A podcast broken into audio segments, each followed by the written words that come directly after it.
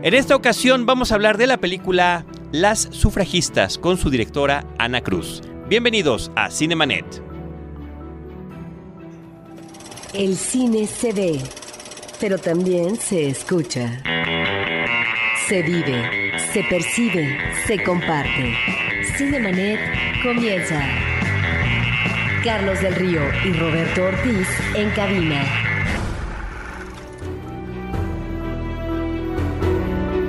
Y el argumento de ellos es que había un acta de asamblea en donde decía que las mujeres no podíamos participar y que los profesionistas tampoco. Y es cuando yo les dije, pues enséñenmelo, yo lo voy a entender. Algunos señores me empezaron a insultar. En zapoteco los insultos son muy fuertes. Y fue la primera vez que lloré de impotencia y de coraje. Pero también juré algo, que eso no se iba a quedar así.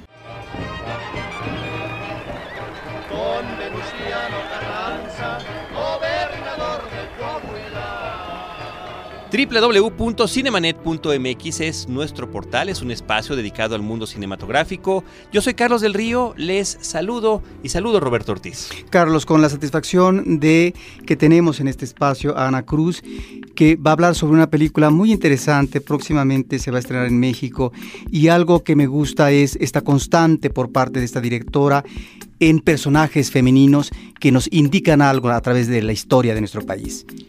Estimada Ana, bienvenida y muchísimas gracias por acercarte a los micrófonos de Cinemanet. Muchísimas gracias, Carlos. Es un honor estar aquí contigo. Muchas gracias, Roberto.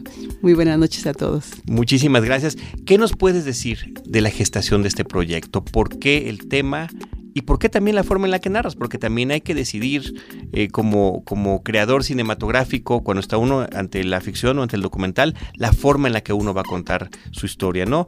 Eh, en este caso, por una parte, eh, hablas de la historia, de la cuestión de las mujeres y el voto, que tiene que ver con muchas otras cosas del machismo en nuestra sociedad mexicana. Eh, lo haces a través de personajes históricos bien identificados, pero también a partir de un personaje contemporáneo. Y ahí se van alternando las historias, se van alternando también muchísima cantidad de imágenes de archivo, entrevistas y demás. Pues muchísimas gracias. Mira, la verdad es un proyecto que quiero muchísimo. Me, ha, ha, sido una satisfacción enorme poder contar esta historia. Y pues un poco como bien señala Roberto, ¿no? Eh, hay un, por, de mi parte hay un interés por la historia de las mujeres desde hace mucho tiempo y por la historia de las mujeres contemporáneas y por la historia de las mujeres no tan contemporáneas, por aquellas que tuvieron un papel importante en la historia y que simplemente pasaron desapercibidas, ¿no? O sea que la cuestión esta de, de que la historia la escriben los hombres y las mujeres quedaron borradas de la historia fue algo como que siempre me, me sorprendió mucho. De hecho, en mi primer trabajo documental, ya muy específicamente eh, en la búsqueda de estas mujeres, empezó porque más bien me contrataron para hacer un documental de los hombres de la revolución y cuando empecé a investigar dije, yo, pues están más interesantes las mujeres de la revolución. ¿Y qué hay de las mujeres de la revolución? ¿Qué hay de las mujeres de la revolución? Yo tuve una abuela que fue una revolucionaria maravillosa, entonces justo decía yo, ¿por qué no están estas mujeres aquí documentadas, no? Específicamente me habían encargado un proyecto sobre Aquiles Cerdán y cuando empecé a investigar a la familia Cerdán, pues surgió Carmen Cerdán de sus páginas y yo decía, no, pero pues Carmen fue la ideóloga, fue realmente la que eh, la pensadora de esta familia, porque Carmen era cuatro años mayor que Aquiles Cerdán, y nunca aparece en la historia, ¿no?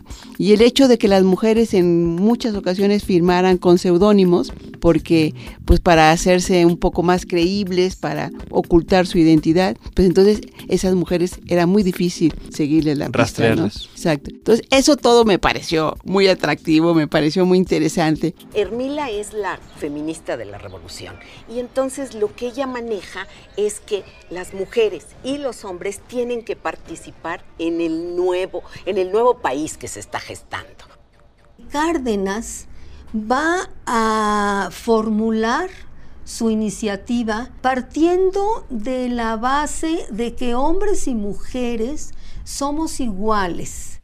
La iniciativa sí forma parte de la campaña presidencial de, Ruiz Cortines y esta pues sí es aprobada por el Congreso y es publicada el 17 de octubre de 1953 en el diario oficial. Recordaba también mis historias infantiles de mi abuela, era una mujer que leía el periódico a escondidas, ¿no? Porque las mujeres en su época, pues no era bien visto que leyeran el periódico, ni siquiera que leyeran o escribieran bien, ¿no? Y mi abuela era una mujer que escribía, le gustaba mucho escribir y que le gustaba leer el periódico. Entonces eso me sorprendía mucho. Y cuando empiezo a estudiar a las mujeres de la revolución, justo me sorprende que la mayoría son gente que escribe o gente que le gusta leer, ¿no? Y que eso era la gran diferencia en las mujeres. El caso es que Sufragista surge una vez que termina Mujeres de la Revolución, ese, ese documental que también tuvo muchísimo éxito en el 2010, termina justo cuando Carranza firma la Constitución, cuando se, se firma la, la Magna Carta y las mujeres son ignoradas absolutamente, no se les da el voto, a pesar de que luchan infatigablemente al lado de sus hombres, tanto como soldaderas, como pensadoras, como maestras, como médicos, como enfermeras, y son simplemente ignoradas por la historia. Entonces fue ahí cuando dije, no, yo tengo que contar qué pasó después de la revolución. Exactamente, exactamente después, ¿no? Exacto, o sea, ¿por qué Carranza le dice a Hermila Galindo, esta mujer que es su secretaria y que, y que la verdad aporta muchísimo a, a la Constitución, ¿por qué le dice a Hermila, pues las mujeres no existen, Hermila. O sea, ¿por qué tú quieres ser diputada, no? Porque Hermila quería ser diputada. entonces justo digo, no, o sea, eso no se puede quedar así. Yo tengo que contar esa historia de qué pasó con las mujeres después de la revolución, ¿no? Después de que se, se firma, dice la paz, ¿no? ¿Qué pasa con esas mujeres? Si las mujeres son realmente las restauradoras de la paz, ¿no? Las que eh, restauran un poco el tejido social después de una, de una guerra aquí y en China y en, y en Europa, son las mujeres las que vuelven a, hacer el tejido social y las que vuelven a reconstruir las familias y demás. Entonces me puse a investigar y pues claro me encuentro con la historia del sufragio femenino, ¿no? O sea, a partir de que no nos dan el voto, no se les da el voto a las mujeres en la Constitución, empieza a haber todo un movimiento de mujeres que poco a poco va cobrando importancia hasta que finalmente logran el voto femenino.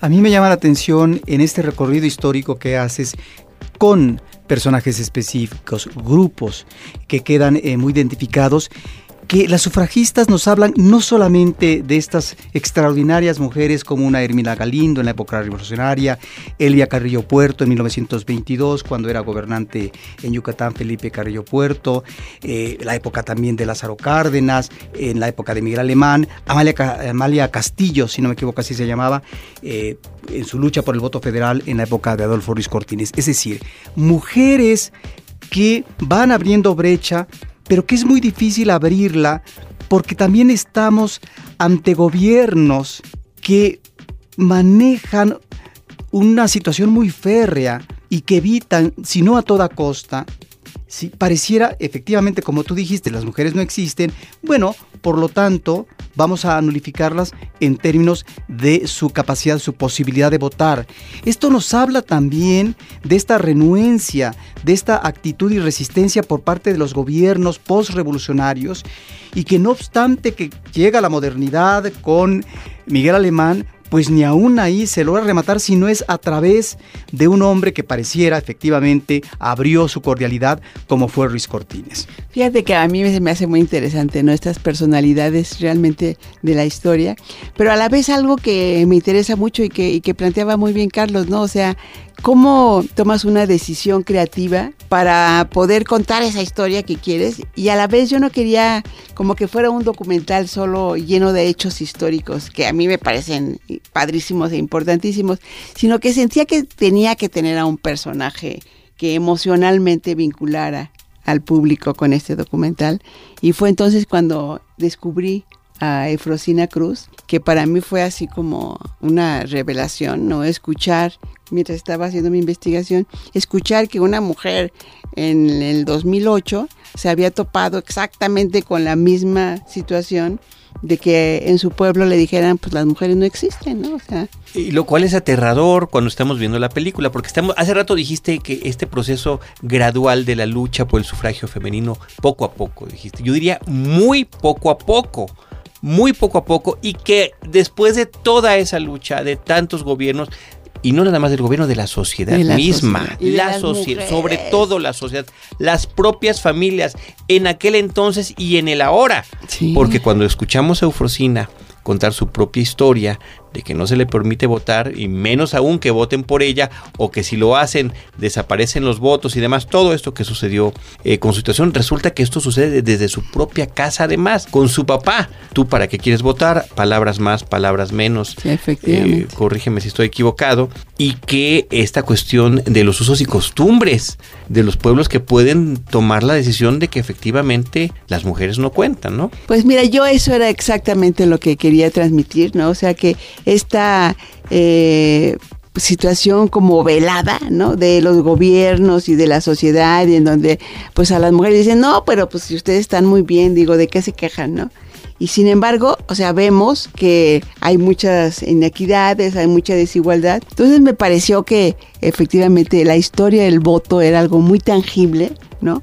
Algo que podía contar, algo que, que tiene que ver con toda la cultura, ¿no? O sea, pero ahí se reflejaba muy claramente negándoles un derecho elemental a las mujeres. Por eso creo que está muy bien establecido en la narración ese paralelismo que vas manejando entre un personaje de la actualidad como Efrosina Cruz y su pensamiento, la manera como entras en ella en cuestiones de rebeldía desde la infancia, eh, de esta decepción política cuando sabe que no puede participar, eh, esta decisión de vamos para adelante y entonces eh, hay otros escenarios donde finalmente puedo participar y ya viéndola ella dentro de lo que es un sistema político, donde a lo mejor la situación va a ser más difícil en términos de lucha de ella, porque es una luchadora incansable.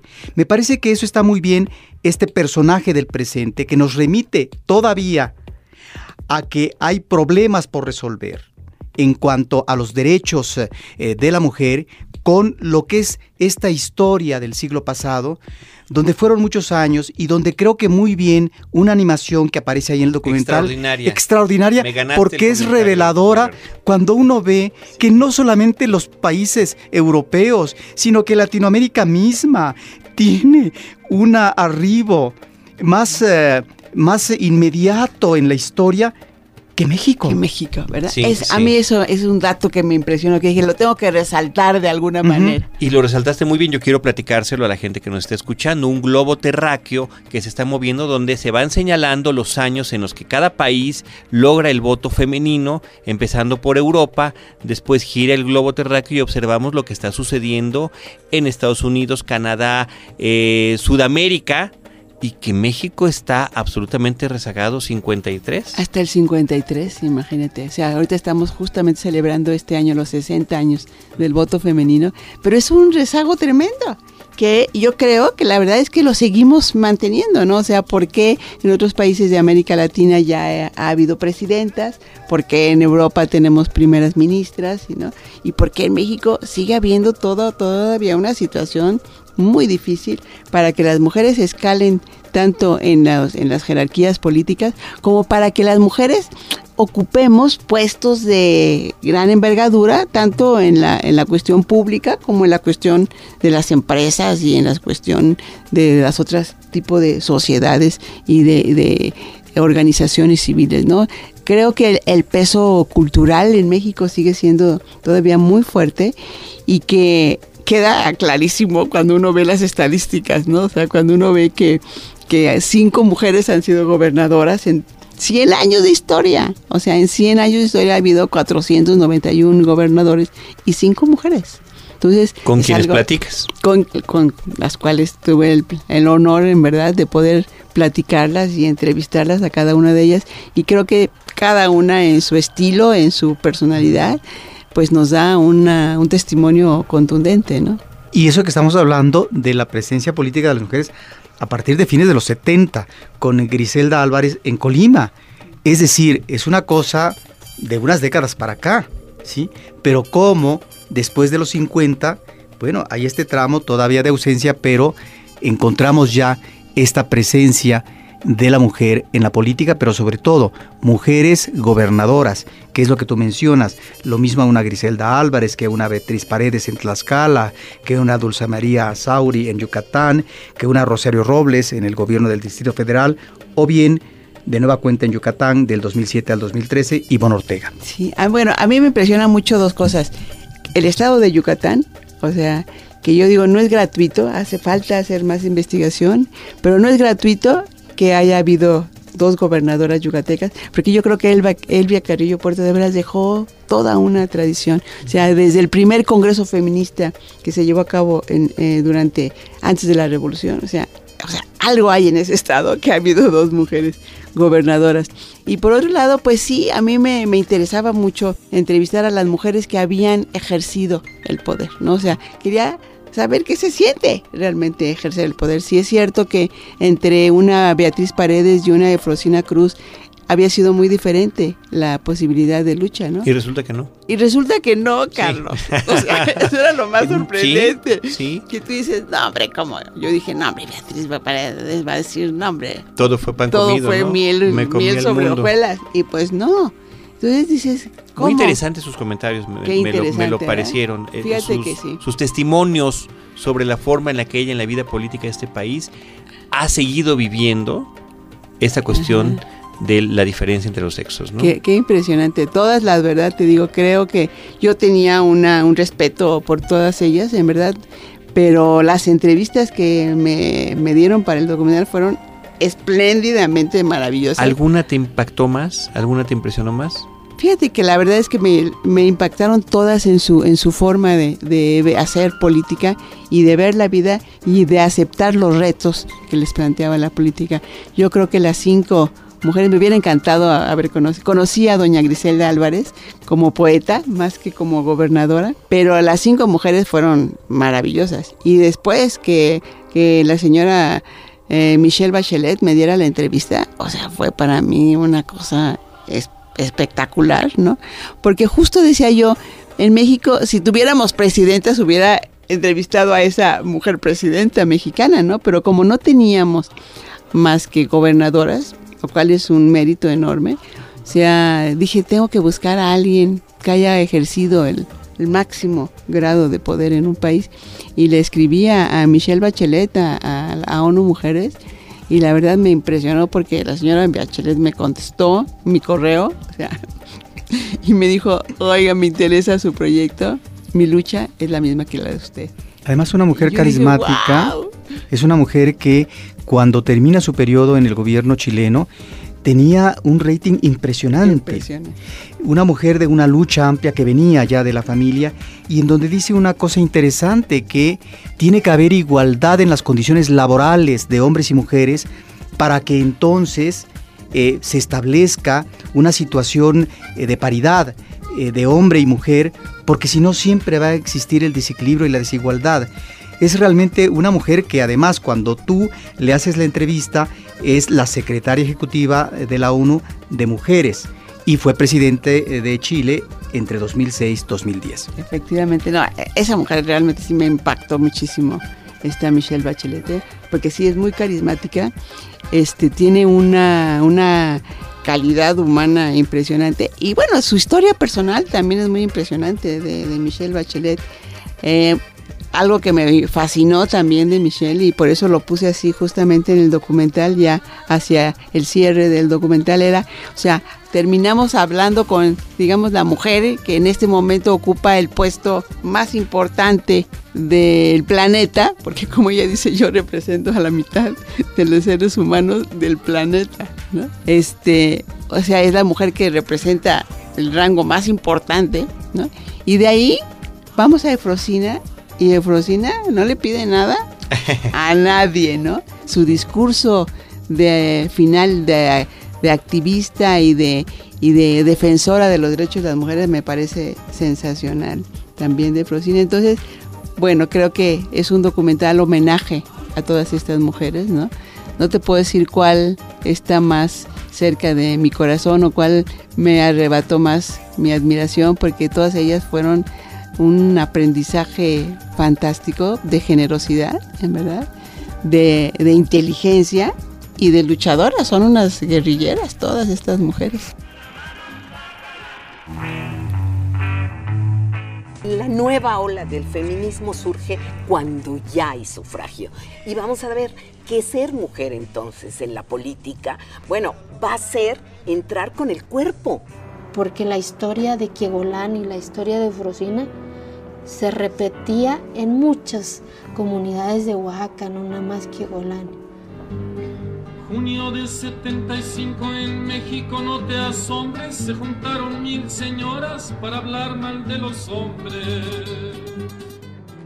Yo sentí la discriminación muy claramente en tres momentos de mi vida política. A mí lo que me llama la atención es que manejes en el presente un personaje como Fresina que tiene una condición de desarrollo y de origen muy diferente a las otras políticas que son entrevistadas eh, ya en un tiempo presente y que ocuparon un cargo importante en los gobiernos estatales. ¿sí? Eufresina es una mujer de extracción humilde, vive en la sierra, en una situación eh, depauperada económicamente, en donde realmente, eh, bueno, los apoyos materiales ah, de los gobiernos seguramente llegan cada Corpus y San Juan. Es realmente una lucha muy fuerte, tenaz por parte de esa mujer, pero lo interesante también ahí es la lucidez que tiene con respecto a lograr arrancarle, eh, digamos, al, al, al, mundo estos sueños en los que ella está convencida como Así te, te empieza lo dice, diciendo, ¿no? muy bonito, así. O sea, yo aprendí a soñar, ¿no? Y eso a mí me, me pareció así alucinante, decir, claro, o sea, tenemos que primero soñar para alcanzar los sueños, ¿no? Pero lo que sí me encanta también de todas ellas es que son mujeres que siguen luchando y que todos los días sabemos, ¿no? Yo creo y que eso es algo que me gustaría poderles transmitir a las jóvenes eh, chicas que vayan a ver el documental, es que la batalla todavía está en pie, o sea que no la hemos ganado, ¿no?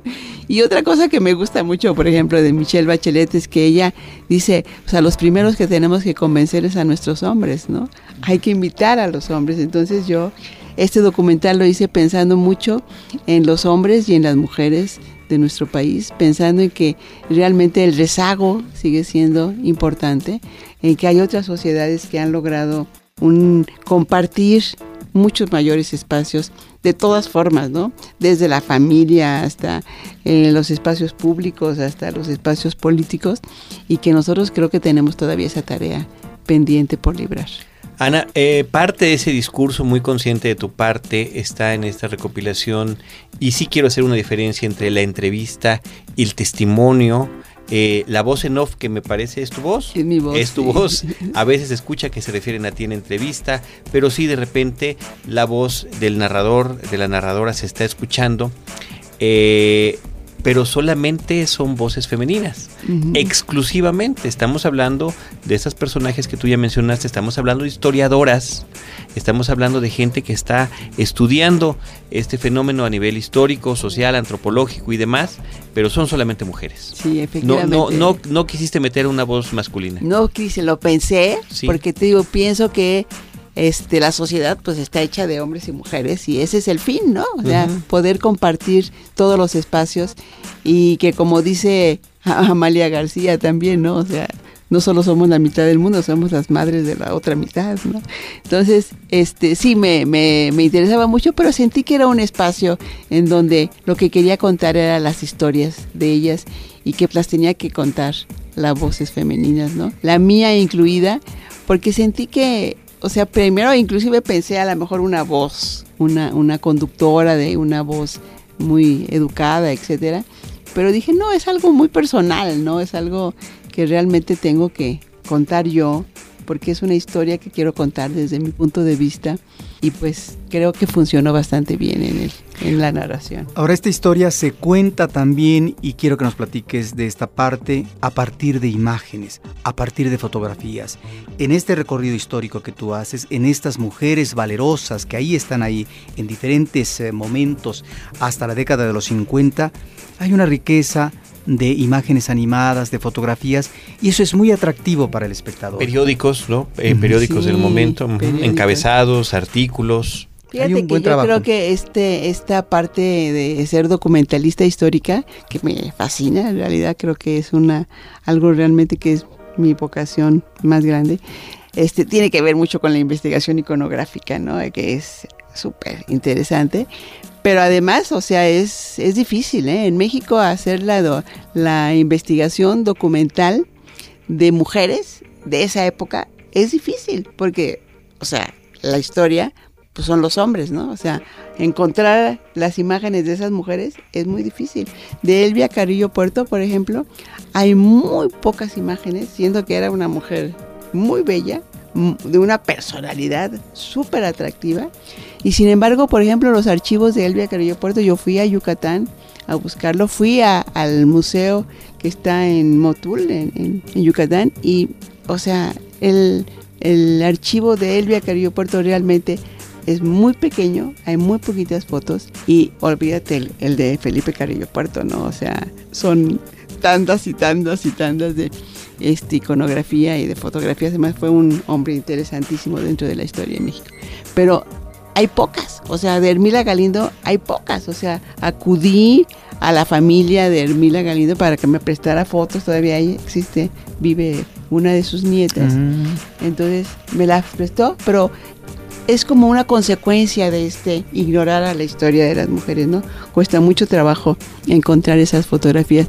Me gusta mucho ya en la época, por ejemplo, de Cárdenas, que eso fue una- un apoyo de Filmoteca de la UNAM, todo este archivo maravilloso que tienen sobre este, ya filmaciones de la época de este, Cárdenas, pero Cárdenas, o sea, hizo un trabajo extraordinario con mujeres. Entonces, hay mucho material de, la época de Cárdenas con mujeres, ¿no? Fue como que es la primera época dentro de la historia de México en donde realmente las mujeres aparecen con Cárdenas, Cárdenas las toma en cuenta y sí, la verdad es, es el proyecto de darles el voto femenino a las mujeres, el proyecto de Cárdenas es mucho más interesante que el, el proyecto de, de Ruiz Cortines. Lo que pasa que históricamente Cárdenas nunca lo publica porque quizá las condiciones históricas para eran Ahí se menciona. Sí, es interesante, muy interesante. Pero Cárdenas sí dice a las mujeres hay que darles el voto porque se lo merecen, porque han luchado al lado de sus hombres por hacer a este país. Y también eh, las imágenes que vemos de la época de Alemán y de Ruiz Cortines son de la Filmoteca. Son una parte me las prestó la Fundación Miguel Alemán, Mm, que la verdad también de Miguel Alemán hay muy poco en los archivos este, de, de la Filmoteca. Eh, Miguel Alemán es una, es una figura que realmente sus archivos han sido también muy, muy cuidados, o sea, en parte los tiene Televisa. ¿Y Amalia Castillo? Y Amalia Castillo León también es una figura. En el Archivo General de la Nación hay muchísimo y hay mucho en el Archivo de, la, de Relaciones Exteriores porque ella fue diplomática y es una figura que yo creo que también vale la pena retomar a Amalia Castillo Ledón, una mujer extraordinariamente inteligente que supo, ¿no? Lidiarse con el poder, o sea, por supuesto que sabía de sus Pero es la habilidad política ahí. sabía de sus habilidades políticas y cómo ella es usada, pero a la vez utiliza ¿no? el poder de... Cuaja de- finalmente de en la legislación. Cuaja en la legislación. Y pues ahora sí que es una, un acuerdo en donde todos ganan, porque políticamente eh, Luis Cortines pues sale ganando en términos de, de apertura política y las mujeres al fin logran el voto femenino. Y luego esa imagen hermosa de una mujer de la época de la Revolución, no sé si era la misma eh, Hermila Galindo, eh, que en esa primera ocasión de votación federal está presente y va a externar su voto. ¿Qué tal es Hermila Galindo? Es Hermila Galindo. Hermila Galindo, Esa una es- esa foto. parte es A muy esa elocuente. me fascinó cuando me Muy emotiva. la nieta. Esa de Hermila votando, dije, no, bueno, esa yo me la tengo que llevar, por favor. Es esa muy foto. emotivo Es eso. muy emocionante, ¿no? Que después de tantos años de lucha, Hermila todavía alcanzó a votar, porque además en esa época se morían a los 50. Sí, ¿no? eso, Se eso iba yo a comentar porque entiendo que tenía 59 cuando es la 59, foto ajá. y se ve como una persona Muy grande. bastante ¿no? mayor Sí. en, en- en los términos en los que uno está acostumbrado ahora a ver a las, a las sí. personas de la tercera Sí, edad, ¿no? De hecho, eh, técnicamente no estaría llegando todavía a la tercera edad en los términos contemporáneos, ¿no? Que es a partir de los Claro, 60. Claro, sí. Y se, y se ve ya muy grande. Creo que todo ese rescate es increíble, Ana. No nada más es la cuestión de la imagen, también los audios. Ay, qué bueno. Hay este audio extraordinario de la voz presidencial tratando de explicar de una manera paternalista, ¿no? Que la mujer, este, pues ya puede votar, pero no por eso va a dejar a un lado sus responsabilidades en la casa, porque son, digo, parafraseo, ¿verdad? Palabras más, palabras menos, quienes quieren que traer a los hijos, cuidar la casa, Sí. eh, prácticamente hacer la comida y demás, ¿no? Eh, y, y Oye, yo cuando encontré el discurso este en es la increíble, fonoteca, es increíble. dije, no lo es puedo increíble. creer. Y se No, oye clarísimo. No lo puedo creer, dices, no puede ser. Se sí, no lo puedes creer por, por todo, ¿no? Pero, pero es increíble que se escuche tan bien. Sí. Que eh, sea tan buena sí. la que no sé si hayas trabajado. de la fono, no, la fue calidad del trabajo audio. de la fonoteca, la Eh, verdad. es, es, es un la es un- restauración de esos es archivos. un rescate Ajá. increíble que nos Ajá. deja muy clara esta situación y esta lucha, insisto yo, tan lenta. Ay, sí. Este avance. Y fíjate tan- que tan- tan- tan, lento tan gradual. de, de dos pasitos para adelante y ahora sí que Y un luego para atrás, ¿no? atrás, Sí, a veces ¿no? hasta más, ¿no? Cuando ves a. ¿cómo no lo que- habíamos ya logrado? O sea, no habíamos ya librado esa batalla. Pero también me acordaba siempre de una frase que decía mi abuela, que, que las batallas de las mujeres no se ganan de una vez y para siempre. Que todos los días hay que volver a, luchar. Y esa era una frase que siempre ella usaba cuando en una discusión, ¿no? Perdía la discusión, la abuela siempre decía, las batallas de las mujeres no se ganan de una vez y para siempre. La vamos a ganar mañana, ¿no? Y es algo que es verdad, está, creo que está ahí en el documental, ¿no? Que todos los días hay que seguir luchando por esta igualdad, que la inequidad, o sea, es una cuestión de cultura de fondo. Dulce María Sauri también es una política muy interesante y lo dice también muy con mucha claridad. Es un cambio cultural lo que necesitamos hacer y esos son los cambios de largo aliento, ¿no? Que, que no se logran de la noche a la mañana, pero que sí, si todos los días luchas por ellos, pues los vamos a, a conseguir. Pero lo que sí se va a lograr de la noche a la mañana es que esta película va a aterrizar comercialmente. Y eso es una magnífica noticia. Eso es algo que también es muy sorprendente, lo que han logrado las, las sufragistas. Es una película, la verdad, que nació con, con estrella, ¿no? Que desde que me dieron, eh, gané la convocatoria del IMCINE y me dieron el, el apoyo, ha ido cosechando ayuda, apoyos, simpatías y bueno, salir a, a salas comerciales me parece realmente algo formidable para un documental que en nuestro país creo que se ha abierto muchísimo los espacios para el documental, pero aún así nosotros lo sabemos bien, qué difícil es entrar a una sala cinematográfica con un documental. Además esto es un documental histórico y un documental histórico sobre la historia de las mujeres. Bueno, o sea, es todo un reto. Les agradezco muchísimo que me ayuden a difundirlo a todos los que nos escuchen. Los invito a que vayan. Van a ver que van a encontrar una película emotiva, eh, divertida, porque tiene unos momentos en donde pues es, es ridículo. Es humor involuntario, Es humor es las caricaturas de la época, los Pues, encabezados de los periódicos. Eh, hay una caricatura donde se está comparando a la mujer eh, que vota con la que debe estar sirviendo, ese tipo de cuestiones que, que desafortunadamente están arraigadas en, un, en una sociedad como la mexicana y que parece que no no no tienen este vigente ¿Qué este, que, que no van a acabar pues? Sí. que no tienen fecha de caducidad más bien Exacto, exacto. que no tienen fecha de caducidad. Este, que quisiéramos comentar ya en esta parte final de la charla, Ana, sobre la figura de Eufrosina Cruz, que no nada más despertó tu interés, sino que además también ya tiene otra película como es eh, La Revolución de los Alcatraces aquí en Cinemanet.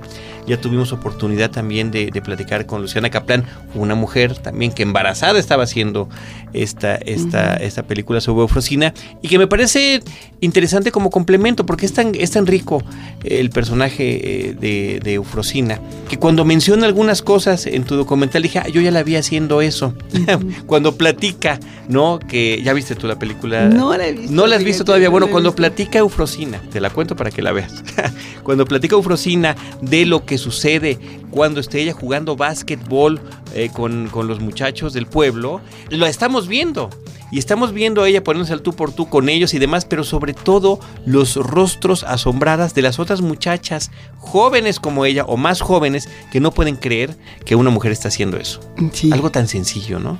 Fíjate que yo creo, la verdad, que Frosina dará para muchos más documentales. ¿eh? Creo que para mí fue un hallazgo encontrarla. No sabía que estaba haciendo Luciana el documental. Ella lo, lo termina posteriormente. Pero yo creo que Frosina en verdad es una mujer que dará para muchos más documentales y su vida política yo creo que apenas empieza. ¿eh? Ella es ahorita diputada federal. Cuando yo la conocí ella apenas estaba siendo eh, candidata a, a, a, diputada local, ¿no? Por Oaxaca. Luego llega a ser la presidenta del Congreso.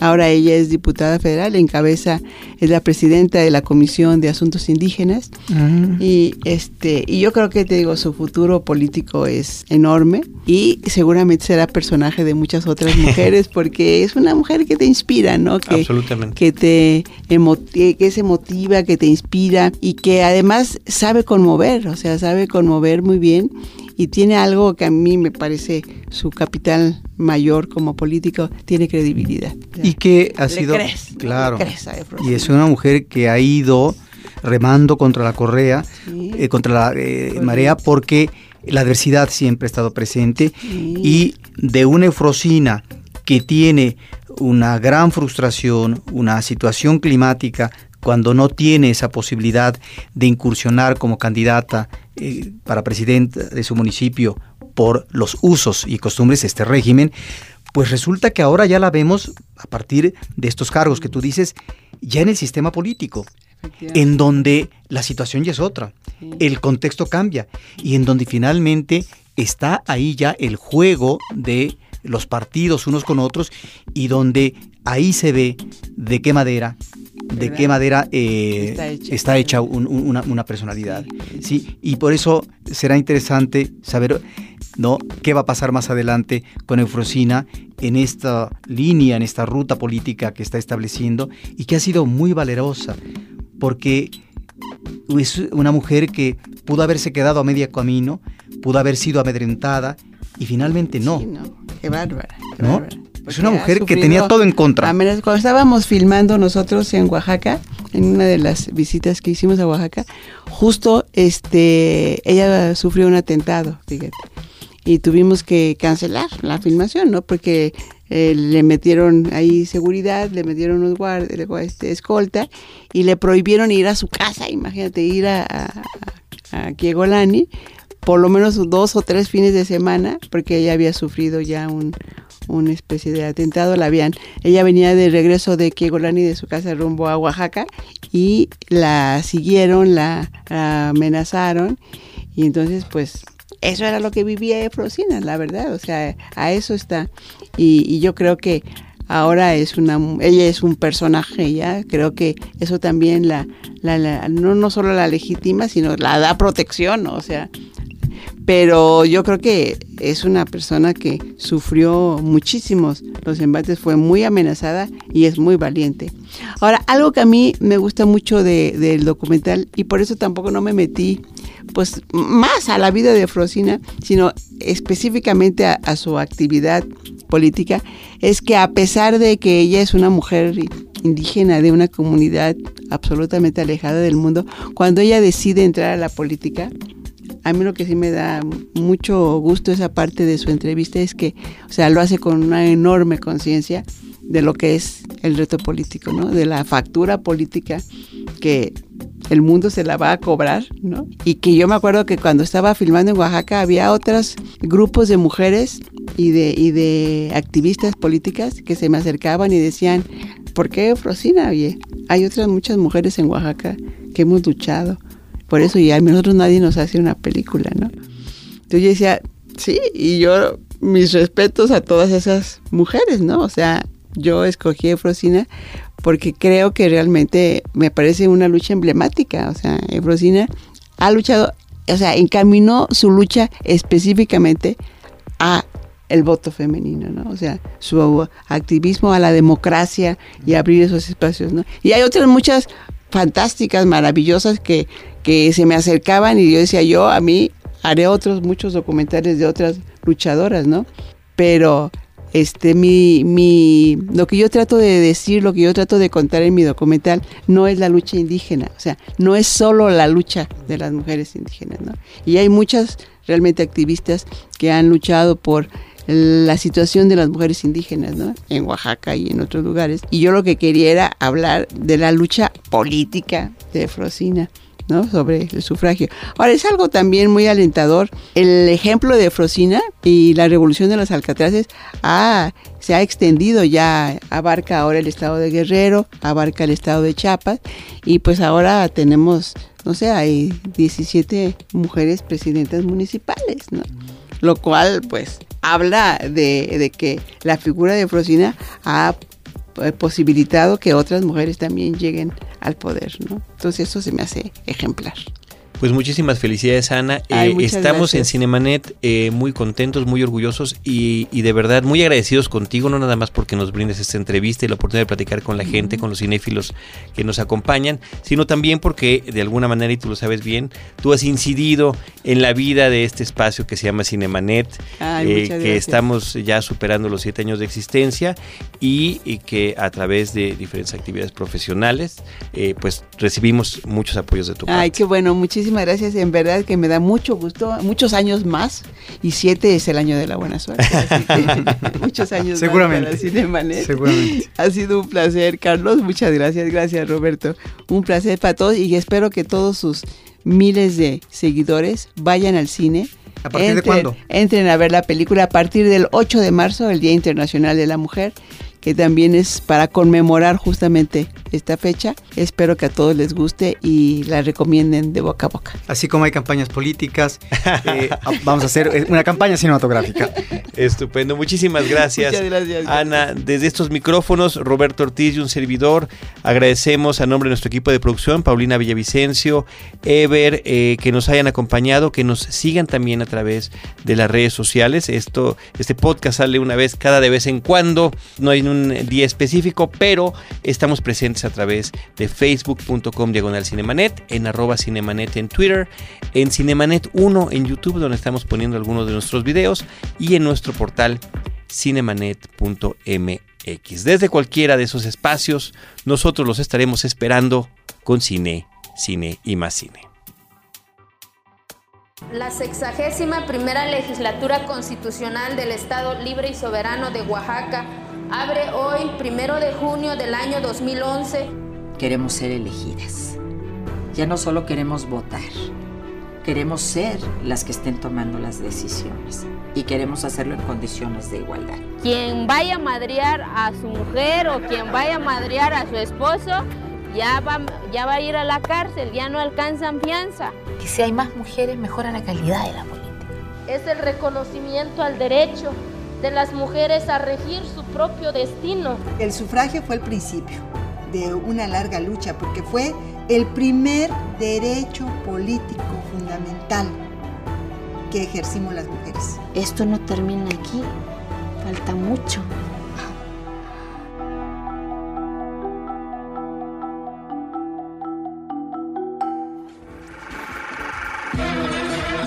Cinemanet termina por hoy. Más cine en Cinemanet.